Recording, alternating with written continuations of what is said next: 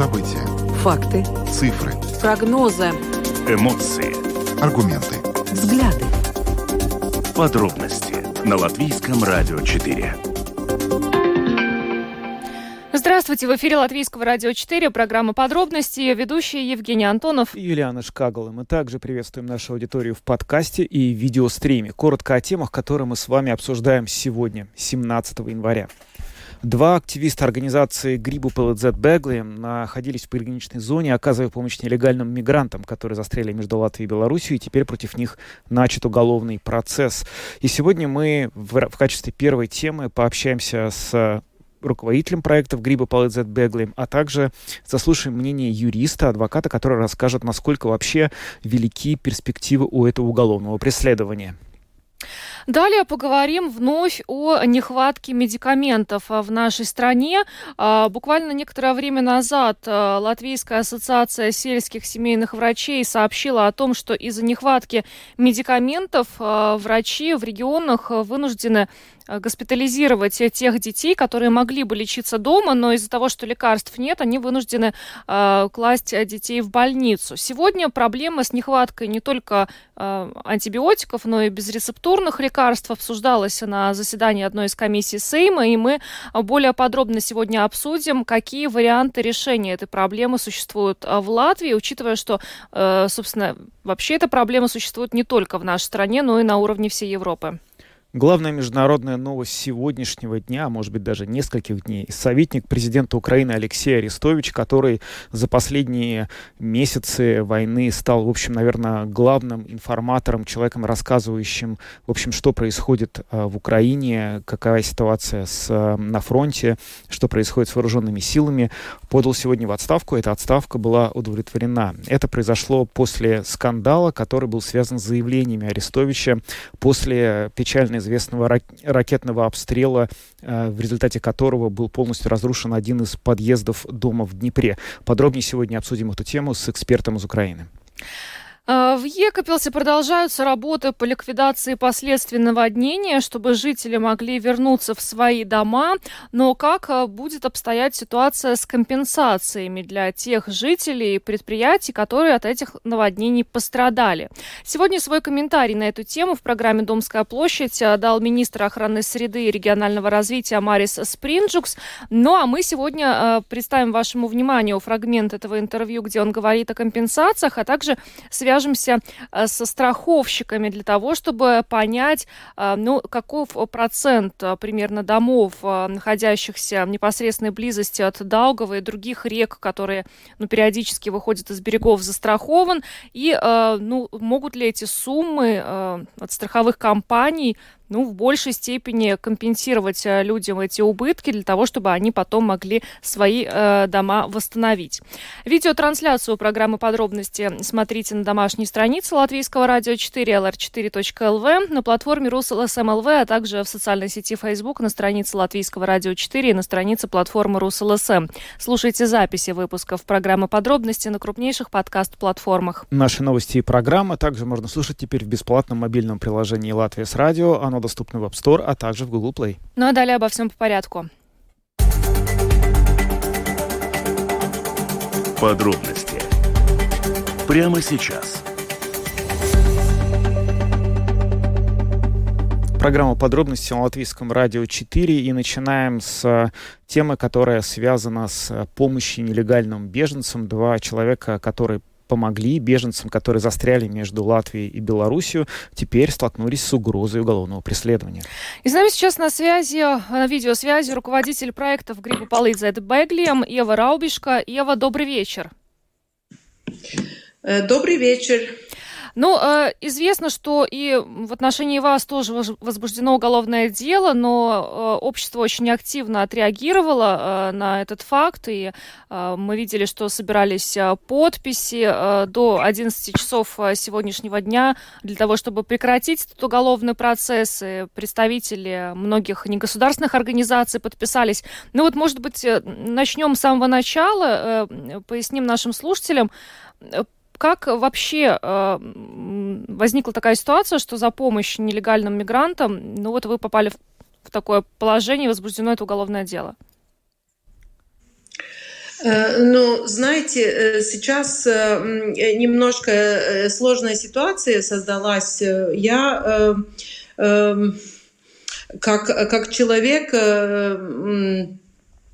насчет которого начато дело, уголовное да. дело, да, я не имею права очень подробно говорить, то есть и пока и моя организация, и я сама, и мой коллега, мы не знаем точно, э, мы должны еще э, как бы получить от, от следователей четкую информацию о том, э, какую, какой, какие сведения мы можем эм, Э, ну, предоставлять, как бы, раскрывать. Да, это понятно, мы понимаем, что вы не Раскрывать, можете... раскрывать, и поэтому, э, то есть у нас э, разные понятия, и поэтому я бы, ну, к сожалению, не смогу, я бы хотела сейчас не, не слишком делиться с, с информацией, но я могу сказать то, что действительно ясно, это на, на до днях или, или в ближайшее время, даже не на днях, э, вы сможете найти на, на сайте Европейского суда по правам человека. То есть э, мы действовали на основании э, письмо от 11 января, адресованное мне Европейским судом по правам человека – и в письме говорилось о решении по делу МА и другие против Латвии. И в этом решении суд объявил о временных мерах. Эм, э, он, он обязывал правительство Латвии не высылать всем сирийских граждан с территории Латвии до 8 февраля этого года и также предоставить им пищу, воду, одежду, адекватную медицинскую помощь и временное жилье, если возможно. Вот, вот это, это был вот этот э, начальный пункт, так mm-hmm. скажем. И вы поехали туда для того, чтобы ну, предоставить э, все это, да? беженцам? Нет, мы, мы не можем это все предоставить. Ну, конечно, мы можем, но мы как бы э, ну, такие, э, на себя такие э, полномочия не брали. Мы хотели убедиться, э, э, что люди не будут э, выдворены с латвийской территории, так как насчет их, о них именно суд решил, что им полагается вот эта временная защита. Ну, так просто для, в общем, понимания контекста, справедливо ли сказать, что речь идет о границе Латвии и Белоруссии, да, и речь идет о той группе беженцев, которая, э, мигрантов, которые пытались получить статус беженца в Латвии, предварительно приехав из Сирии или какой-то другой вот арабской страны на территорию Беларуси, как раз вот в ходе этого такого масштабного миграционного кризиса, который, ну, в значительной степени был создан благодаря действиям Александра Лукашенко. И это корректно так было бы сказать? Ну да, это, это тот процесс, это, это то, что называется гибридная война или гибридные меры, э, которые предпринимаются э, белорусским э, режимом. И, ну, и, и вот, вот люди, которые хотели бы подать на убежище, являются ну, инструментом этой, этой ну, не очень о, красивой, мягко говоря, э, ну, ладно, не войны, но не очень красивыми действиями режима. Да. Но у вас были хоть какие-то, ну, скажем так, опасения или внутренние какие-то ощущения, что вот эта поездка может так закончиться? А, ну, э, Э, конечно, не, э, нельзя все всегда предсказать, э, но, конечно, мы, мы, мы знаем, что сейчас мы, мы в курсе дела, мы знаем, что сейчас в силе ситуация чрезвычайного положения в вторых э, районах э, пограничных у границы с Латвией с Беларусью, и что там, а, что там должны э, люди получать специальный эм, допуск, пропуск, чтобы, чтобы там туда поехать. Но, конечно, мы, мы сознали, сознавали, что у нас этих пропусков нет. Да. Но это, это, опять же, это административное нарушение. Ну вот вообще, какое количество людей находится, находилось момент, или может быть сейчас у вас есть информация, находится вот в таком подвешенном статусе на границе или в приграничной зоне, и они не могут э, попасть ни в ту, ни в другую сторону из-за различных э, юридических сложностей? Ну, видите, вы, вы задали мне очень-очень э, серьезный вопрос. И этот вопрос, я бы сказала, надо задавать э, пограничной службе. Потому что я, как представитель неправительственной организации, не имею допуска. Об этом и все это дело тоже. Я не имею допуска. Я не имею э, э, возможностей определить, сколько людей, какая у них ситуация, сколько отталкивается каждый день. Я, я, конечно, есть какая-то статистика, и есть сведения много, сведений, которых мы получаем от, от э, самих людей или их, их родственников, которые их ищут, или других организаций э, ну, в соседних странах, да, в Польше и Литве. Э, мы, единственная, мы не единственная организация, которая получает такие ну, Э, разные сообщения, разные очень-очень э, умоляющие даже, даже э, вопросы или, или просьбу помочь найти родственников. Мы, мы, мы, у нас есть эти списки, которые мы дополняем, которые все время меняются, пропавших людей. У нас есть э, а, и, и, ну, не сведения, но да, э, такие э, сомнения, предположения о, о гибели людей. Да? Но я не могу об этом, и, и там, там не один, там 20, больше 20. Но так как я не имею точного, точных показаний, да, и, и, я не могу об этом как бы говорить с ну, таким Э, ну, э, с, увер... Э, ну, с полной уверенностью, уверен... да. С, с полной уверенностью, да. Ева, но теперь вот когда есть это уголовное дело, но в то же время мы видим э, такую большую поддержку со стороны общества, негосударственных организаций, да, которые, как я уже вначале отметила, собирали подписи против возбуждения этого уголовного дела. Что дальше будет происходить? Как, как вы и, и ваш коллега Эгилс Грасманис будете действовать в этой ситуации? Ну, мы будем действовать, конечно, соответствуя законам. Мы, конечно, не будем э, э, противостоять э, ну, уголовному процессу. Мы будем сотрудничать с властями, делать то, что от нас как бы ожидается и, в таком контексте, но в то же время мы и, не будем менять нашу как бы э, ну, нашу уверенность э, и, и который тоже базируется какой-то информации, которую мы получаем, и наш, наш, наш, и тоже наш опыт об этом говорит. То есть наша уверенность, что такая ситуация не должна продолжаться, что многократное продление ситуации чрезвычайное положение уже, ну, как бы недостаточно оправдано, что э, эм, права на убежище это, это как, как э, одно из прав э, человека должно соблюдаться, что это должно соблюдаться не только поэтому, что потому что мы считаем, что это гуманно и так далее, но потому что это, это э, наложено, это, это действительно Латвия, Латвия должна э, соблюдать, э, э, соответствуя и европейским, то есть законам Евросоюза, и соответствуя международных разных ну, обязательств, которые Латвия приняла сама. Ева, ну что ж, большое вам спасибо за то, что вышли с нами на связь. Спасибо за интервью. Ева Раубишка, руководитель проекта в Грибу Палыцайт Беглием, была с нами на видеосвязи. Еще раз благодарим вас и всего доброго. До свидания. Всего доброго.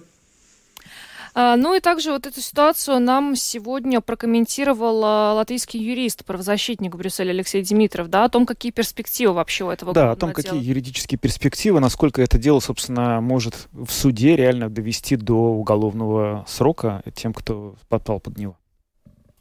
С точки зрения законодательства Латвии, какие перспективы э, юридические вообще имеет вот это вот э, начатое дело? Я думаю, что никаких Потому что для того, чтобы признать человека виновным в незаконном перемещении лица через границу, нужно доказывать, что действительно он, он хотел этого человека переместить через границу. Если, допустим, оказывается помощь какому-то лицу, который уже находится на территории Латвии, то тут ну, об этой уголовной статье не может идти речи. Но проблема в том, что, конечно, такие действия пограничной охраны, они создадут не, некоторые проблемы. Естественно, то, что, конечно, находиться под уголовным расследованием, это не самая приятная процедура, и что как бы, еще более трагично, они могут создать ситуацию, когда действительно вот, жители Латвии будут стараться вообще даже не оказывать никакую помощь человеку, которого они возле границы, например, видят вот, в состоянии опасном для жизни, чтобы их не привлекли к уголовной ответственности. Поэтому как бы, это симптом такой довольно тревожный. Безусловно, такие вещи происходят и в других странах Евросоюза, там, допустим, Венгрии, Греции, Италии, но, в принципе, они противоречат и правам человека, и праву Европейского Союза. Поэтому, конечно, я надеюсь, что этот случай получит должную огласку, что дело будет прекращено как можно скорее, и что, опять же, Европейская комиссия, которая призвана следить за соблюдением права Европейского Союза, она обратит внимание на то, что вот уже эта ситуация, которая с чрезвыч... чрезвычайным положением на границе довольно долгое время продолжаются, в принципе, не соответствует праву Европейского Союза. Вы упомянули, что э, одним из э, следствий вот этой вот э, этих дел может стать то, что люди будут отказываться помогать беженцам, чтобы не рисковать самим оказаться под этим преследованием. А кто может быть в, в этом заинтересован в Латвии? Кто, на ваш взгляд, стоит за всем этим? Я думаю, что это общая такая политическая ситуация, что как бы какие-то судьбы конкретных лиц не особенно интересны. То есть официальная позиция латвийского правительства, там, и предыдущего, и, видимо, нового, поскольку коалиция уже договорилась о продлении чрезвычайного положения, это то, что вот это, это, это не люди, а это оружие такой гибридной войны, поэтому, в принципе, не так важно, что с ними происходит. В каких-то исключительных ситуациях мы готовы там, допустим, оказать как, какую-то медицинскую помощь, например, но в общем и целом нормы вот эти э, правовые, которые касаются, допустим, пере, э, предоставления убежища, к ним не относятся. То есть они не рассматриваются как люди, они рассматриваются как оружие гибридной войны. То, конечно, тут нельзя снимать ответственность с Беларуси, но Беларусь должна сама отвечать за свои действия. То есть как только мы э, делаем людей вот этими заложниками этой, этой гибридной войны, ну, мы сразу попадаем в положение, когда мы нарушаем, в общем-то, основополагающие правовые нормы. Я помню, когда вот эта ситуация очень активно развивалась, тогда много как раз обсуждался статус юридически этих лиц, которые оказались на территории Беларуси. И, по-моему, один из основных аргументов тех, э, кто был вот против того, чтобы принимать эту новую волну миграции, был в том, что они не напрямую попадают в Евросоюз, а сначала у них были средства возможности оказаться в Беларуси, и если ему нужно убежище, то они сначала должны запросить его там. Этот аргумент работает. Действительно ли лица, которые э, из Сирии хотят получить статус беженца в Евросоюзе, могут перемещаться через третью страну? Или юридически это невозможно? Это возможно. То есть, э, ну, если мы посмотрим даже на географию Европейского Союза, мы увидим, что большинство даже, наверное, людей, которые получают убежище в Европейском Союзе, они не из стран, которые непосредственно граничат с Европейским Союзом. А, э, действительно, этот аргумент может сработать в каких-то индивидуальных случаях. То есть если государство приходит к выводу, что вот этот конкретный человек пересек конкретную страну, где он мог запросить убежище и его получить, не получить какие-то преследования в свой адрес, тогда да, в индивидуальном случае это может сработать. Но здесь две проблемы. Первая из них, что необходимо сначала индивидуальное расследование каждого конкретного случая. Если человек, допустим, пересек границу даже нелегально и потом вытворяется из Латвии, то никакого индивидуального расследования его ситуации не происходит. И второй момент, может ли Беларусь, той ситуации, в которой она есть сейчас, допустим, с независимыми судами, например, или соблюдением международных норм, может ли она быть квалифицирована как безопасное государство для соискателей убежища. По крайней мере, это вопрос для обсуждения и для документации. Мы не можем априори утверждать, что для любого человека, который запросил убежище в Латвии, перед этим побывал в Беларуси, Беларусь является безопасным государством. Алексей Димитров, латвийский юрист и правозащитник в Брюсселе, прокомментировал юридические перспективы дела против а, представителей организации Грибы Палыдзет Беглием, которые оказались вот в ситуации, что они в приграничной полосе помогали а, беженцам, мигрантам, пытавшимся перебраться из Беларуси на территорию Латвии. Мы продолжим следить а, за этой ситуацией, пока двигаемся дальше, поговорим очень об актуальной проблеме, с которой столкнулись жители Латвии. Она связана с нехваткой медикаментов. Изначально речь шла о том, что не хватает антибиотиков, и конкретно детских антибиотиков. А, первой тревогу стала бить детская клиническая университетская больница, но позже стало понятно, что а, спектр, а, перечень лекарств, которых не хватает в аптеках, он гораздо шире, и сейчас речь уже идет не только о, об антибиотиках, но и о безрецептурных препаратах. И сегодня этот вопрос обсуждался на заседании комиссии Сейма по социальным и трудовым вопросам, и с нами сейчас на связи ее председатель Инга Берзиня. Добрый вечер, госпожа Берзиня. Добрый вечер. Ну вот ваша коллега э, по комиссии, депутат и э, одновременно э, председатель Латвийской ассоциации сельских семейных врачей Лига Козловска некоторое время назад сказала, что из-за вот ситуации, когда не хватает медикаментов, они вынуждены в регионах отправлять в больницу детей, которые могли бы лечиться дома, если бы такие лекарства были. Ну и вообще о том, что не хватает медикаментов, мы слышим уже на протяжении последних, наверное, нескольких недель, может, даже месяцев. Скажите, пожалуйста, ну, как сегодня прошла дискуссия в вашей комиссии, есть ли какое-то решение этой проблемы, учитывая, что она, в принципе, не латвийская, а европейская? Да.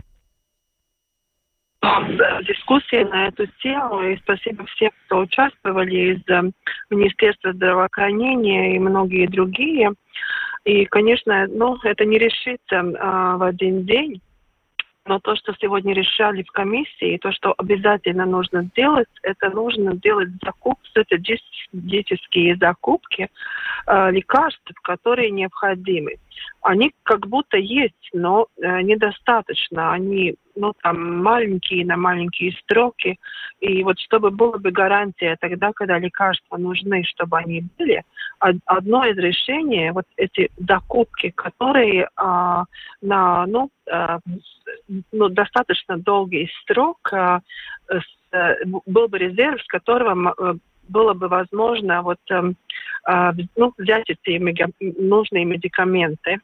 Это э, одно решение. И другое, очень важно, чтобы была информация для всех э, и для врачей, э, чтобы они знали, вот если один медикамент в какое-то время недоступен, чем можно его заменить, и то, что тот медикамент, который можно заменить, что он доступен эта информация тоже очень нужна. Вот с которым медикаментом есть какие-то затруднения, затруднения в очень, в очень многих случаях, ну не, не во всех, но в очень многих, ему, его можно заменить другим.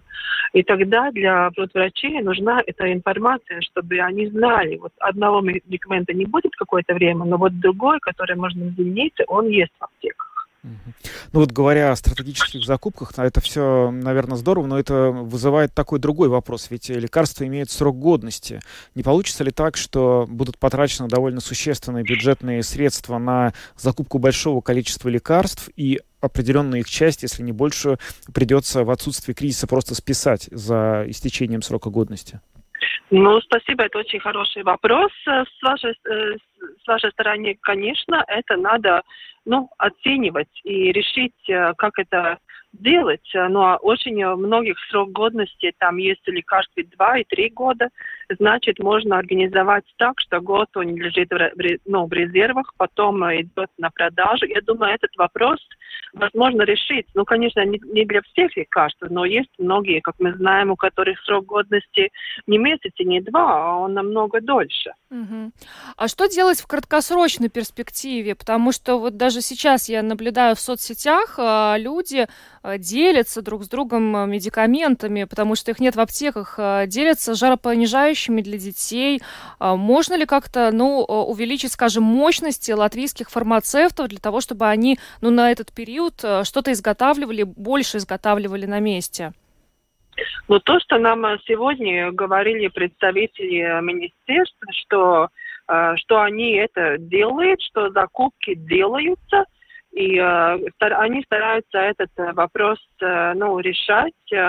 Но то, что можно сделать, это искать, ну, как бы, ну, заместители, наверное, тому лекарству, которое в данный момент, ну, недоступно.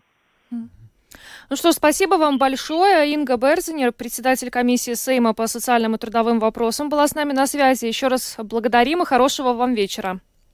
Всего хорошего. До свидания. До свидания. До свидания. Ну, в общем, э, министерство и э, депутаты проблему осознают, э, теперь нужно ее решить. И в долгосрочной перспективе, вот Инга Берзиня рассказала, что это может быть, но вот в краткосрочной перспективе очень волнует, потому что действительно то, что я наблюдаю в социальных сетях, люди реально делятся медикаментами. То есть я видела несколько объявлений, когда ребенку понадобилось жаропонижающее, не целая баночка, не весь флакон, и потом вот остатки они отдают тем, кому это лекарство лекарство нужно. Ну, это, конечно, недопустимая ситуация. Да, она очень непривычная. В общем, надо сказать, что все это началось во многом из-за ситуации с ковидом, как раз из-за тех самых а, мер ограничений в пандемию и то, что очень большое количество ресурсов, в частности лекарств, производится в Китае. Вот сейчас происходит, ну, приходит информация, что страны ЕС а, хотят на уровне министров принять решение, чтобы снизить зависимость стран Евросоюза вообще от поставок из Китая всего, потому что зависимость огромная, а потом выясняется, что в Китае решают вести политику нулевой терпимости э, коронавируса, и мы все теперь не можем себе лекарства купить, извините. Ну, то есть как-то вот это не очень очень вяжется с тем, что Евросоюз хочет быть самостоятельным и мощным игроком. Поэтому, конечно, наверное, вот э, то, что сейчас происходит, это повлияет э, на большие, повлечет за собой серьезные стратегические решения, которые будут приняты, и, возможно, в перспективе мы сможем таких проблем избегать. Да, и как-то увеличение мощностей фармкомпаний на территории Европы для того, чтобы мы ни от кого не зависели в будущем, и, возможно, это и э, даст какой-то урок латвийским фармацевтическим компаниям, которые этим занимаются, для того, чтобы мы тоже могли себя обеспечивать, но если не полностью, то в большей степени медикаментами, которые здесь используются. Да, это, безусловно, тоже резерв, который можно использовать.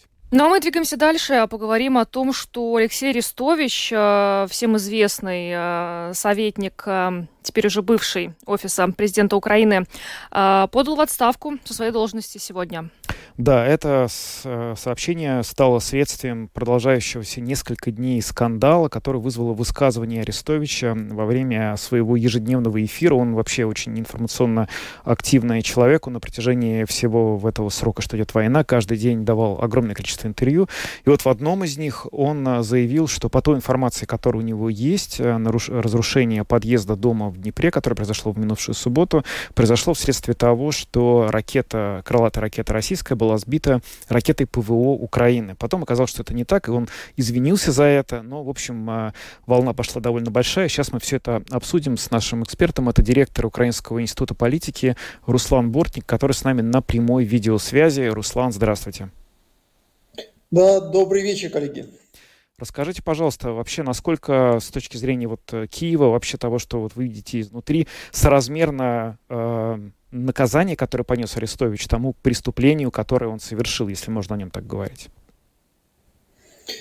Ну, Арестович оши- ошибся. Арестович ошибся. Он не совершил преступление. Он сказал, что, ну, по его информации, что ракета была сбита, э, хотя все прекрасно понимают, что в любом случае виновными в тех жертвах, которые случились в городе Днепр. А напомню, что по последним данным 45 человек погибло, более 80 ранено в результате падения этой ракеты. Она разрушила несколько подъездов жилого абсолютно дома. Но виновной в любом случае является Россия, потому что Россия стреляла. Россия выпускала эту ракету. Но Арестович сказал, что эта ракета была сбита сбита, и частью украинской, там, пассионарной части украинского общества это было воспринято едва ли как неоправдание России, как не перенесение вины на Украину за те многочисленные жертвы, которые случились вследствие попадания этой ракеты в дом. Э, мне кажется, что то, как быстро Арестовича уволили, говорит о том, что это было вынужденное увольнение, э, что все-таки офис президента решил избавиться от токсичного актива, несмотря на огромные заслуги Арестовича, все же его роль в качественной государственной информационной политике, особенно на первом э, этапе войны, его таланты сложно переоценить. Он огромный молодец, но ошибся. В то же время, конечно, это показывает, что офис президента Украины не собирается терпеть и готов жертвовать людьми, если под угрозу ставится государственная информационная политика и репутация лично главы, главы государства, президента Украины – такие люди будут э, увольняться. Еще на что хочу обратить внимание, что на самом деле, как по мне, с экспертной точки зрения, заявление Арестовича было только 30% скандала, ну максимум 40%. 60% скандала стало дальнейшее развитие э, этой истории, когда э, спикер э, э, воздушных сил Украины, противовоздушных сил Украины заявил о том, что Украина не, не, вообще не может сбивать эти ракеты, у нас нет технической возможности. А журналисты сразу же нашли как минимум три официальных заявления о том, что Украина ранее сбивала эти ракеты. После этого спикер э, военно-воздушных сил Украины вынужден был оправдываться, говорить о том, что это бы, трижды была ошибка. Поспешили с публикацией, трижды ошибочно сделали ошибочное заявление, что поставило под сомнение вообще государственную информационную политику Украины, э, как минимум части оценки э, российских ракетных атак. Э, но это вторая часть, она осталась как бы чуть-чуть в тени скандала с Арестовичем из-за медийного веса самого а, а, Арестовича. Ситуация мне на самом деле очень не понравилась, потому что мне кажется, что так просто избавляться от людей, даже людей, которые ошиблись, признали свои ошибки, возможно, не стоит. Хотя ну, Арестович мне друг, и мы с ним даже так очень коротко знакомы по большому счету пару раз в жизни общались, так что, так что только в длинную, что называется. Но, э, кроме того, мне очень, если честно, не понравилось то, как реагирует общество. Все понимают, что виновна Россия, но даже форму э, трагедии обсуждать не готова пассионарная часть общества. Воспринимается только один нарратив, э, жертвой которого и стал Арестович, хотя сам Арестович, наверное, думал, что он управляет информационными нарративами. Как показала ситуация, нет – Э, настроения общества уже вышли, э, идут по своей инерции, они вышли из-под контроля даже официальных и очень авторитетных и уважаемых спикеров. Ну, так резко изменилось отношение общества к Арестовичу, потому что я помню какое-то время назад, а, когда он регулярно а, выступал перед общественностью, а, были даже, ну, такие шутки в социальных сетях, люди ставили возле телеэкранов воду, заряжали от энергии, ну, якобы заряжали от энергии Арестовича, и тут вдруг резко так все меняется после одной, вот, как вы говорите, ошибки. А, а Зеленский мог не принять эту отставку? Была ли у него такая возможность, как вы считаете? Ну, была бы, но тогда было, означало бы, что офис президента, наверное, поддержал э, как бы позицию Арестовича. И, и это ударило бы еще по офису президента. Понимаете, отставка Арестовича, если судить только с технологической точки зрения, она в том числе является следствием борьбы разных групп влияния внутри офиса президента. Там еще есть много спикеров, которые хотят быть Арестовичами. Там еще есть много людей, которые хотят занять политическую нишу Арестовича и борьбы между правой оппозицией, командой Петра Порошенко и офисом президента. Мне кажется, что тут э, возможность загасить этот скандал была э, в том случае до подачи заявления об отставке. Вот если бы Арестович не принимал, не подавал заявление об отставке, э, его, его не принуждали к подаче этого заявления, скорее всего, так правильно будет, наверное, охарактеризировать эту ситуацию, тогда, возможно, бы этот скандал бы удалось бы со временем замять, но команда Петра Порошенко подняла его на флаги, в Верховной Раде начали собирать подписи за его отставку, именно в европейской солидарности партии Петра Порошенко. Ну и пытались использовать эту ситуацию как таран против Зеленского. Правда, еще надо помнить, что, знаете, Арестович ровно год назад, 17 января 2022 года, тоже уходил в отставку. С поста спикера э, трехсторонней контактной группы по мирному урегулированию, Минске, которая Минскими соглашениями занималась, и советника президента, а потом оказалось, что он как бы и не очень ушел, и заявление не поступило, и как бы и все эта история как-то растворилась в воздухе, хотя сегодня все же пресс-секретарь президента Украины Никифоров уже подтвердил, что отставка принята и Арестович уволен. Посмотрим. Да, спасибо вам, Руслан, за то, что подключились к нам и рассказали да, про то, что у вас происходит. В общем, мы будем надеяться, что каким-то образом вся эта информационная а, не знаю, ситуация, которая вот переросла в такую довольно тяжелую, э, как получается, кадровую, она как-то разрешится, и, не знаю, либо с Арестовичем все будет хорошо, и информационная политика Украины не пострадает, потому что, конечно, сейчас, откровенно говоря, всем тем, кто следит за войной в Украине и следит за ее освещением, довольно сложно представить, как э, будет выглядеть это все без спикера Алексея Арестовича, но посмотрим, может быть, это просто только неправильное впечатление. Спасибо вам большое, Руслан. Спасибо. Руслан Бортник, директор Украинского института политики, был с нами на видеосвязи. Что ж, мы переходим к следующей теме и поговорим об убытках после наводнения в Екопилсе. Да, и, и есть хорошие новости. Во-первых, уровень воды э, в Даугаве возле Екопилса продолжает падать. Во-вторых, э, мэр Екапилса Равис Рагайнис сказал, что продолжаются работы по ликвидации последствий, чтобы жители могли возвращаться в свои дома. Но э, что будет с компенсациями? Сегодня на этот вопрос в программе «Домская площадь» нашему коллеге Андрею Хуторову ответил министр охраны среды и регионального развития Марис Спринджукс. Давайте теперь о компенсациях поговорим. Это тоже вопрос, который интересует достаточно многих. И самоуправление, и бизнес, который тоже пострадал, как мы знаем, и, э, конечно же, речь о простых людях. Накануне премьер Каринш заявил, что в связи с наводнением правительство готово рассмотреть вопросы компенсации убытков. Можете ли вы сейчас, как министр, сказать, кто может рассчитывать на вот эту финансовую поддержку от государства, а кто нет? Ну, конечно, в муниципальных службах, чтобы все это делать эвакуацию, э, э, в мешках э, наполнять песок, собирать технику. Воду. Да, там расходы людских ресурсов, расход топлива, ресурс техники – все это стоит деньги. Конечно, там будет uh, после уже кризиса составляться смета, и они будут поставить эту смету правительству, чтобы покрыть... Uh, а средства есть? Да. Ну, у правительства всегда есть средства на чрезвычайные случаи. В прошлом году огромные деньги ушли на, на прием украинских беженцев, да.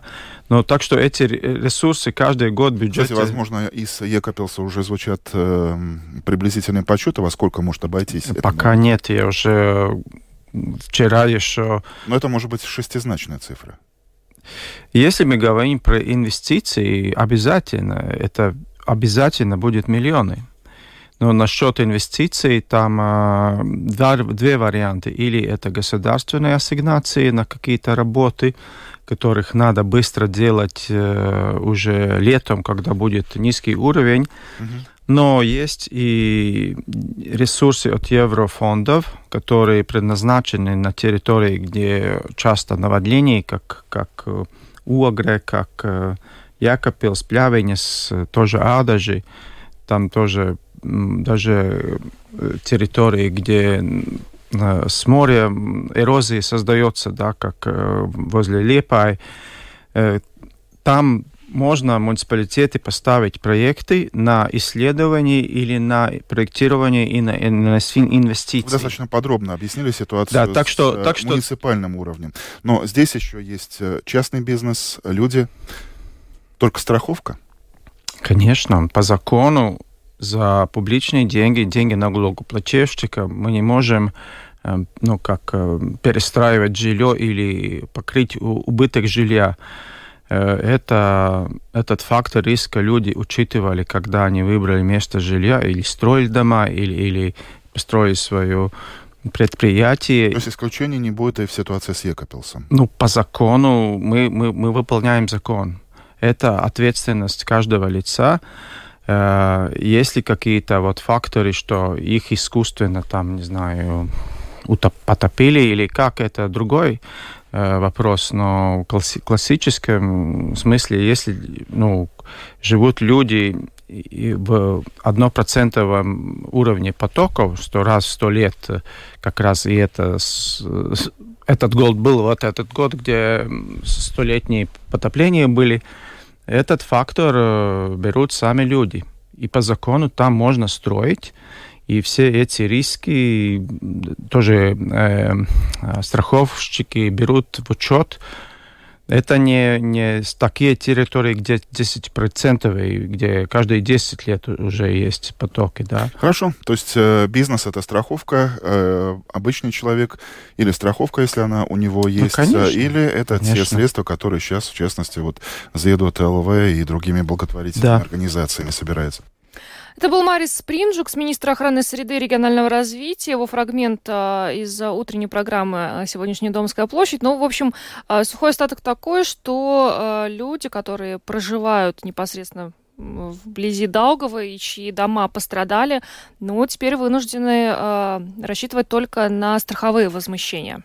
Так ли это? Об этом мы сейчас спросим президента Латвийской ассоциации страховщиков Яниса Абашина. Господин Абашин, здравствуйте.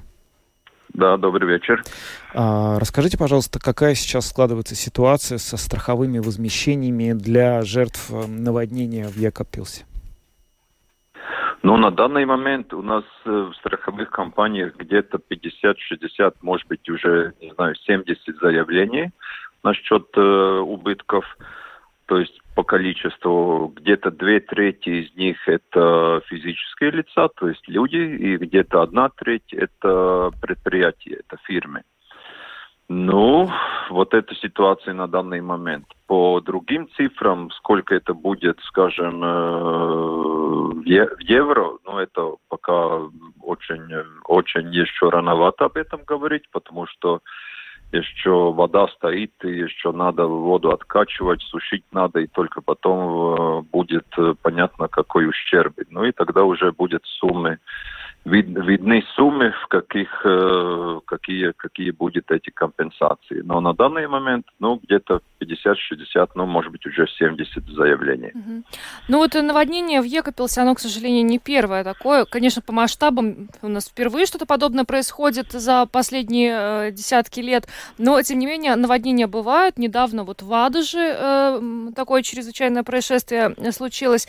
Э, скажите, пожалуйста, вот как показывает практика страховщиков? Люди, которые ну, проживают десятилетиями на берегу Даугавы или других рек, и, и которые знают, что, ну, время от времени эти реки выходят из берегов.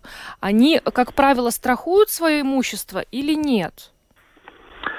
Ну, скажем так, во-первых, надо сказать, что в Латвии застраховано где-то 40% личного имущества. То, то есть э, большинство имущества уже не страхуется, то есть 60% не страхуется.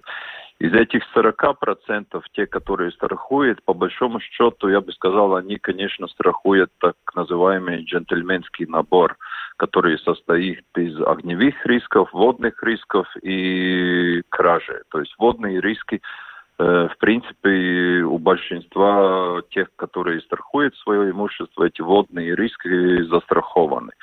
Но потом идет один большой но, потому что страхов, страховые компании, конечно, знают, где эти наводнения происходят. Есть э, карты, где, по которым страховые компании работают, и получается то, что если Э, человек, который имеет имущество, например, у Уагры на, улицу, на улице наводнений номер один, он вряд ли получит э, страховку против наводнений, просто потому что страховые компании знают, что там каждый год или каждый второй год наводнение. Остальные риски страховая компания будет страховать, а риск наводнений у Уагры на улице наводнений один страховать вряд ли будет потому что там каждый или каждый второй год наводнений. Если по этим картам видно, но что в конкретном месте наводнение происходит, скажем, там, не знаю, раз в 5 лет или раз в 10 лет, то я думаю, что будет страховые компании, конкуренция серьезная между страховыми компаниями, 9 страховщиков, э, то есть э, кто-то страховать здесь э, такое имущество точно будет. Но Огре улиц наводнений, где каждый год наводнение, но вряд ли кто-то из страховых компаний будет страховать. То есть страховые компании смотрят, как часто наводнение в этих местах бывает. А как вот э, действовать владельцам таких не, типов недвижимости, этих домов, которые находятся в зоне затопления? Вот он хотел бы защитить себя от угрозы, ну, потерять э, полностью стоимость своего имущества и не хотел бы переезжать в другой дом. При этом, э, обращаясь в компанию страховую, ему не дают страховку. Как ему быть? Ну, во-первых, можно, конечно, можно, конечно, со страховой компанией попытаться как-то найти какой-то общий язык. Скажем, на тот риск, на, на риск наводнений под, поднять то, что называется самориск. Если самориск или паш риск по, скажем, по огневым рискам будет там 100 или 200 евро или 500 евро, то на наводнении может, можно попытаться поднять самориск, и, может быть, и страховая компания готова такой риск тогда, так, такое имущество тогда страховать. Это первое дело. Второе дело, ну, конечно, я подразумеваю, что есть такие места в Латвии, где страховая компания с любым самориском не будет страховать какое-то имущество. Но это последствия того, что в 90-е годы, когда строили где попало и куда попало, ну и тогда люди, ну немножко сами тоже виноваты, что строили где-то в болотах и так далее. Ну, то есть ну, страхование это все-таки все-таки бизнес, и если дом с одного угла уже горит, то поздно его страховать, скажем так. А вот если у человека есть страховка, ну то есть он ее когда-то получил, и, и в том числе она предусматривает вот эти риски наводнения, то, а, ну, насколько, скажем так, понятно, что конкретные суммы зависят э, уже от многих факторов, но насколько угу. велики эти возмещения, то есть реально ли человеку, ну, хотя бы часть э, убытков компенсировать для того, чтобы потом свое имущество восстановить? Или, может быть, здесь есть какие-то советы, как страховать свое жилье, чтобы потом, э, ну, получить достаточно приличные средства для восстановления своего имущества? Э, есть такие, такие вещи, которые стоит э, принимать во внимание. Во-первых, стоит тогда имущество страховать э, на ту стоимость, сколько такое имущество стоит, ну, сколько восстановительная стоимость такого имущества, скажем так. То есть, если дом стоит, постройка такого дома стоит, обойдется человеку там, не знаю, 100 тысяч евро, то дом надо страховать на эти 100 тысяч евро. Если дом, э, постройка дома э, обойдется человеку 200 тысяч, и он застраховал такой дом на 50 тысяч, ну, тогда очень большой компенсации ждать или ждать такой компенсации, которая покроет все расходы, но тогда не стоит. Но в принципе, если мы так смотрим на средние, средние убытки по, по наводнению, то средний убыток по наводнению для физических лиц, он не слишком велик. Он в среднем где-то 2-3 тысячи евро средний убыток, потому что вода уходит, э, потом что-то приходится сушить, э, откачивать воду и так далее, и тогда в конце концов э, видно, что эти убытки не столь велики. Но когда уже речь идет, как сейчас в Якопилсе, о серьезных э, паводках, где вода стоит, может быть, неделю, может быть, две недели, и где страдают, пострадали тоже юридические лица, то есть фирмы, там уже эти убытки, наверное, наверное, будет и местами и десятки тысяч, и сотни тысяч, и может быть где-то в каких-то предприятиях, я подразумеваю, может быть и где-то и миллион обойдется такие убытки. То есть э, ну, эти суммы очень разные, но для физлиц меньше, но для юридических лиц в среднем, конечно, немножко выше. Ну что, спасибо за то, что разъяснили эти моменты и, главное, вот эти рекомендации для людей, э, для того, чтобы они ну, в будущем имели их в виду. Спасибо вам за это большое. Я не Сабашин, президент Латвийской ассоциации страховщиков, был с нами на связи. Благодарим и хорошего вам вечера. Спасибо, до свидания. Да, спасибо, до спасибо. свидания. Ну, в общем, да, здесь очень много нюансов с этими страховыми э, полисами, но э, в любом случае э, очень э, э, жаль, что я предполагаю, что не все люди, которые пострадали в Екапилсе, имели эти страховки, и э, теперь им придется полагаться только на собственные силы, и, ну, Зеду ТЛВ продолжает собирать средства.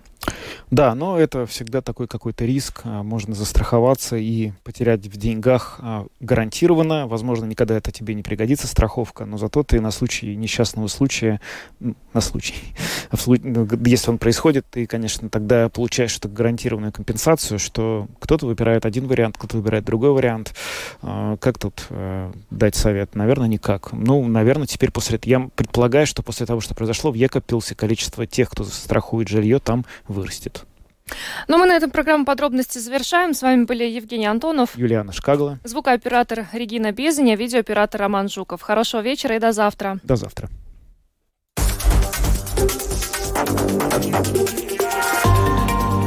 Латвийское радио 4. Подробности по будням.